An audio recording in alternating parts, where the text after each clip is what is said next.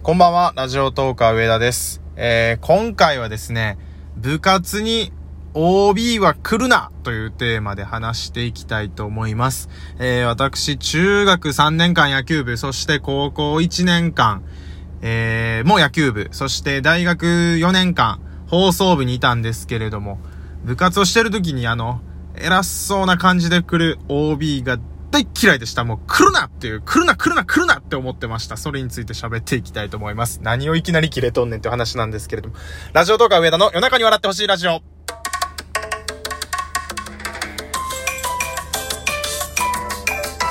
改めまして、ラジオトーカー上田でございます。テーマもう一度言っておきましょう。部活に OB は来るなということでお届けしていきたいと思います。あれ何なんですかねもう、現役の1年生、2年生、3年生、前大学やったら4回生まで、もう、なんやこいつってなりますよね。あれ偉そうに来るのね。まあ、中学に関してはそんなになかった。あったのは高校と大学。先に大学から喋ります、じゃあ。えー、っとね、大学1回生の時に、あの夏合宿っていうのがあったんですよ。あ、これ、たくまも読んで喋った方がよかったかな大学の話メインでするんやったら。まあちょっと自分一人で今日は喋ろうと思ったんでやっていくんですけれども、あの夏合宿をするときに、えー、ラジオドラマを撮るんですよ。1回生、2回生、3回生で撮るんですけれども、4つの班に割って、1回生も2回生も3回生も混ぜ混ぜで4つの班に割ってラジオドラマを撮るんですけど、合宿なんで、旅館みたいなところをね、貸し切りにしてやるんですよ。で、えー、っと、3日間で撮り終わって、4日目の、その、収録し終わったやつをみんなで聞くっていう時に確か4回生が来るんですよ。で、4回生っていうのは、あの、さっき言ってた OB とは違って、まあまだ一応大学生っちゃ大学生なんですけれども、うちの放送部は3回生の秋の学園祭の、えー放送祭を最後に引退してるんで、4回生っていうのは1回生とはほとんど絡みがないんですよ。で、1回生って誕生日来てなかったら、18歳とかじゃないですか。あ、えっ、と、もう一回改めてこれを言っとこう。1回生、2回生って言い方は、あの、関西特有の言い方で、大学1年生、2回、2年生って意味なんで、そこだけご了承ください。で、1回生って、18とかじゃないですか、誕生日来てなかったら。まあ、全然未成年やし、この前まで高校生やったっていう。っていう人が、21歳とか2歳ぐらいの、もういわばおっさんですよ。おっさんとかが来て、偉そうにするんですよ。で、あのー今まで、えー自分より先輩だった2回生、3回生の人が、あの、その人たちにペコペコしてるから、こっちもどうしていいかわかんないじゃないですか。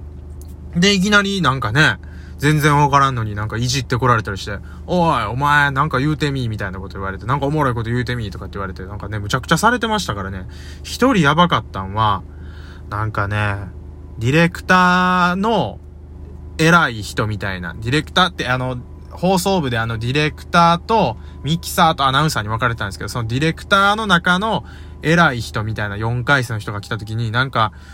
その人が面白いと思った人に対して送る賞みたいなんで、わ、救急車どうとんだちょっと気にしないで喋りましょうか。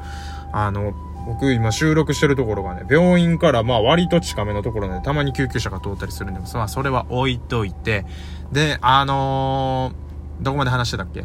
その4回生の人がなんか面白かったと思う後輩のディレクターに対して送る賞みたいなのがあって、それがなんか電話をプレゼントするっていうやつやったんですけど、その電話をね、あの、僕の仲良かった1回生の時の、なんならちょっと僕をいじってくるようなタイプの友達に、なんか呼びつけて、あの、電話をその、賞としてあげた後、その日の夜に、そいつをなんか呼び出して、みんなで羽がいじめにして、なんか、電話でぐりぐりやるみたいなのをやってたりとかして、で、なんかね、2回生と3回生は、はーっつって笑ってるんですよ。で、1回生みんな引いてて、こんな先輩にはなったらあかんなって思いましたね。あとなんかね、マクドナルドに1回生を呼び出して、あのーチーズバーガーを10個食わせるっていう。わけわかんないでしょなんかね、そんなんがあったんですよ。で、僕はもうそんなん嫌やから逃げたんですけど、あの、僕のね、同期のやつは誰かちょっとは、あの、名前は出せないんですけど、餌食に会ってましたね、その4回生の先輩に。もうね、出しゃばんなよ、OB って思いましたね、その時に。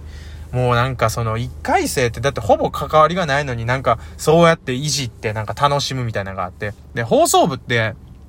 基本的に縦社会とかそんなんじゃないんですよ。体育会系でもないし。やのに、なんかまあ僕らが1回生の時の4回生がちょっとおかしかったんですよ。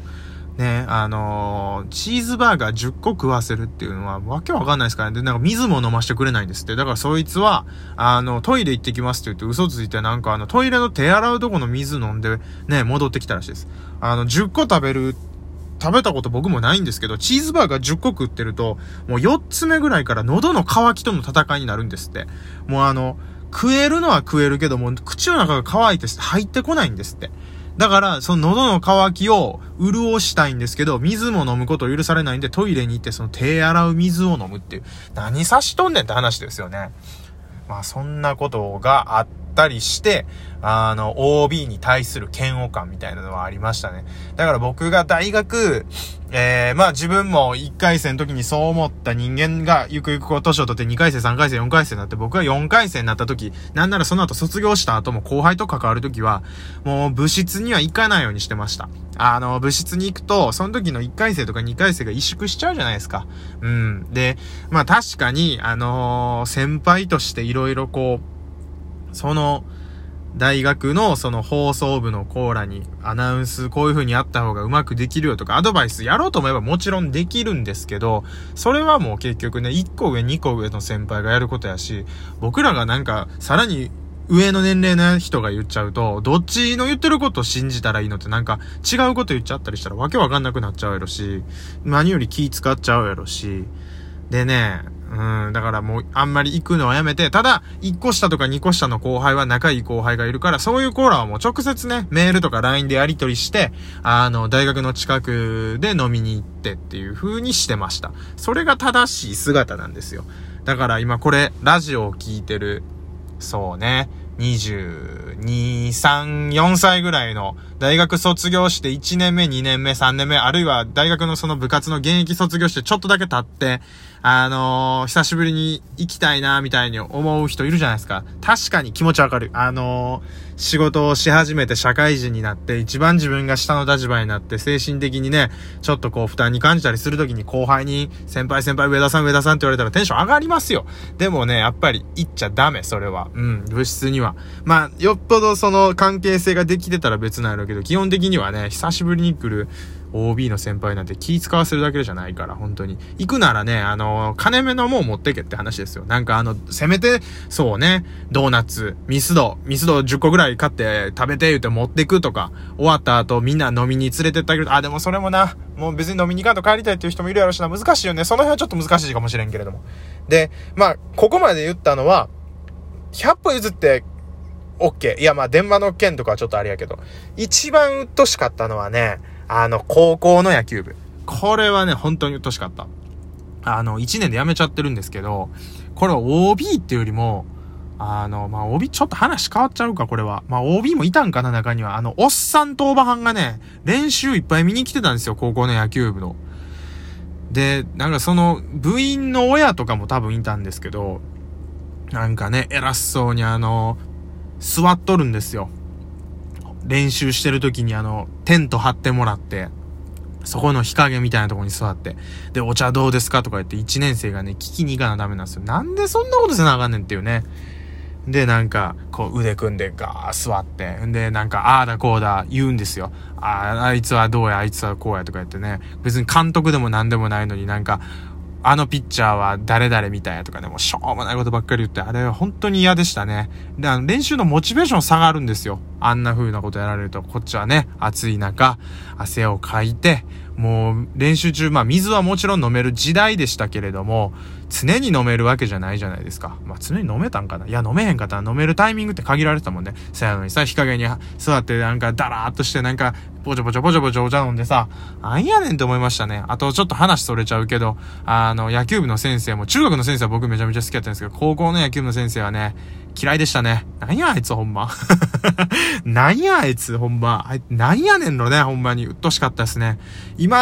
やからもう言ってもいいのかな言ったらあかんのかな今、体罰とか完全にダメな時代じゃないですか。完全にダメな時代。そう。でも、僕が高校の時ありましたよ。ありました。あのー、正座させてね。あの、1時間ぐらい、あの、説教とかね。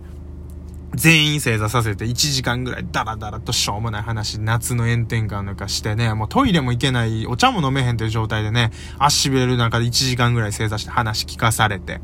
とか、あとね、正座させて顔面思いっきりビンタしたりとかね、わっけわかんないですもんね。ああいう、その体罰みたいなことしかできひん先生っていうのは指導力がないからなんですよ。これはあの、亡くなられた野村監督もおっしゃられてたんですけど、体罰するっていうのはもうあの自分のその伝えたい気持ちとかを言語化できないダメな指導指導者なんですね。で、自分の感情もコントロールできないし、そういう人が体罰するんですよ。で、なんかこの体罰に愛があるとかって言ったりするんですけど、その殴ることでしか伝えられへん指導者なんてやめてしまえって話なんですよね。まあ今はもうない、いや、わからん。その、世に広まってないだけであるのかわからんけれども、まあ、少なくとも、10年ぐらい前は、あのー、ダメとはされてたけど、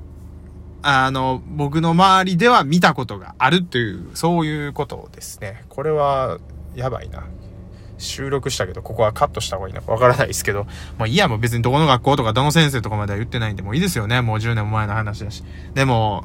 まあ、それでね、訴えたりとか別にしたことではないんですけど、そまあでも良くないね、本当に。もう変わらなあかん。そういうのは、我々がもうそういうのは終わらせないといけない。時代を変えていかないといけないって話なんですけど。最後全然違う話になってしまいましたが、指導者の体罰の話をしたかったんじゃないですよ。あの、OB は、OB は部活に来るな、部室に来るなっていうことをね、あの、最後に言っておきたいと思います。あの、ご清聴ありがとうございました。ラジオとか上田でした。何に怒っとんねんって最後まで話なんですけれども、ありがとうございました。